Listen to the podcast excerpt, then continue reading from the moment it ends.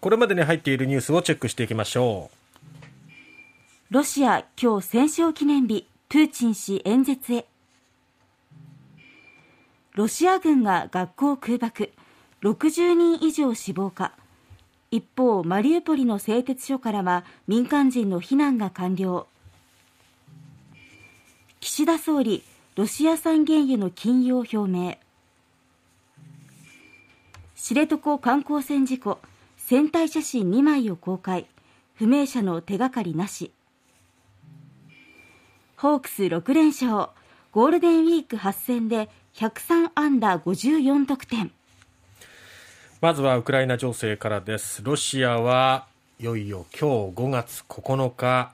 第二次世界大戦でナチス・ドイツに勝利してから77年になることを祝う記念日いわゆる戦勝記念日を迎えます、はい首都モスクワの赤の広場では大規模な軍事パレードが行われプーチン大統領も演説を行う見通しで長期化するウクライナ侵攻を国民にプーチン大統領がどう説明するのかっていうところが注目されます。どんな言葉を用いるのか。そしてそれによってロシア軍がどういう行動に移っていくのかっていうところが非常に注目されます。でこの記念日をきっかけに、まあ、ロシアが完全掌握を目指すウクライナ東部の2つの州でさらに激しい攻撃をかける可能性がありましてウクライナ側は警戒を強めています。ただこの5月9日までに完全掌握っていうところは非常に厳しい、難しい、まあ、ロシア軍から見ると非常に厳しい、難しい状況になっていて、まあ、ある意味焦り、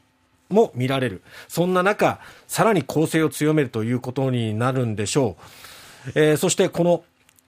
さらに激しい攻撃という中で、ウクライナ東部のルハンスク州では、7日土曜日ですね、おととい、えー、ですけれども、およそ90人が避難していた学校をロシア軍が空爆して、2人が死亡、60人以上が瓦礫の下敷きになったということで、これはルハンシク州の知事が8日に明らかにしたもので、下敷きになった全員が死亡した可能性があるという見方を示したと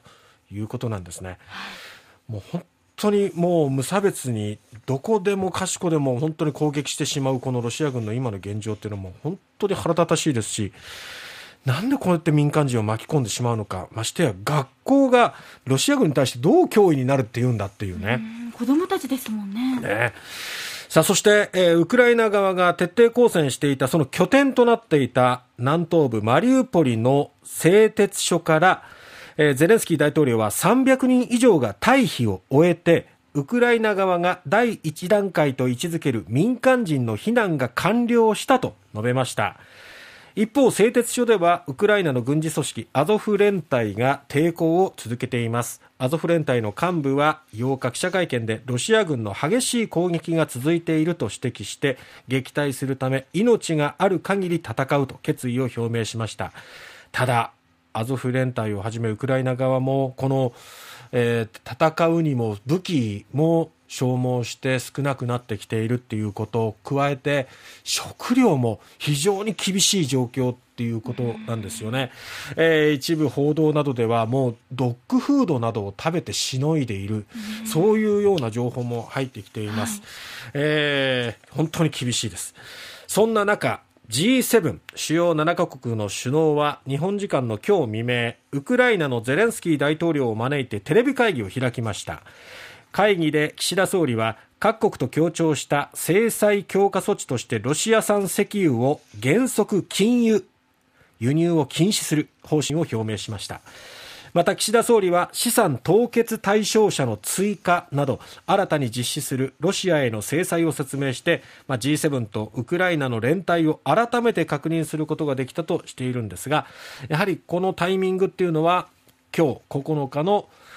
ロシアの戦勝記念日を前に G7 で一致して制裁強化を進める姿勢を示して、まあ、G7 としてはこう牽制した形なのかなと思います。ただ日本はこれまで、まあ、資源っていうのは輸入に頼ってきましたから、ね、石油の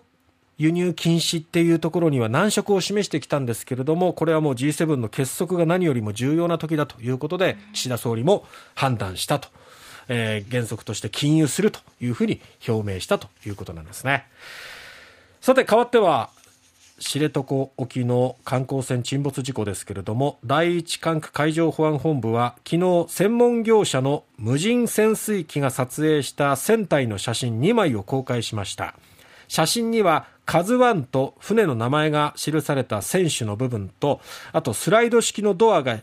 開いたままの船尾の様子が映っていたということです。しかし海上保安本部によりますと現在も行方不明となっている12人の発見につながる手がかりはなかったということなんですね、この捜索範囲も北方領土の国後島周辺にも広げて、えー、これからも捜索は続けていくんですけれどもあとはこの船体の引き上げっていうのがいかに難しいかっていうところでやはり120メートルっていう水深はビルにすると30階分。そんですね。いかに深いかっていうことがわかるかと思うんですが、はい、これが、あの、海上保安庁の特殊救難隊でも大体水深はおよそ60メートルが限界。だから、まあ、この特殊な設備を持っている、この飽和潜水っていう技術によって、えー、船体の引き上げを行おうとしてるんですけども、これは国内でも限られた業者しかできないと。いうことで、日本サルベージという会社に、まあ、頼っているということなんですね。はい、まずは、その海底がどういうふうになっているのかということで、高精細なカメラを使って、今、水中カメラの映像をなんとか撮って状況を見ているということなんですけども、その中で、はい、えー、行方不明となっている12人の姿は見られていないということなんですが、今後、まあ、潜水士が潜るなどして、はいこれからワイヤーをかけて引き上げられるかどうかっていうところはアナログなやり方でやるしかないということなんですが過酷な条件での作業ということになります、はい、ホークス勢いがありますね。6連勝です。スポーツヒートアップのコーナーで詳しくお伝えしたいと思います、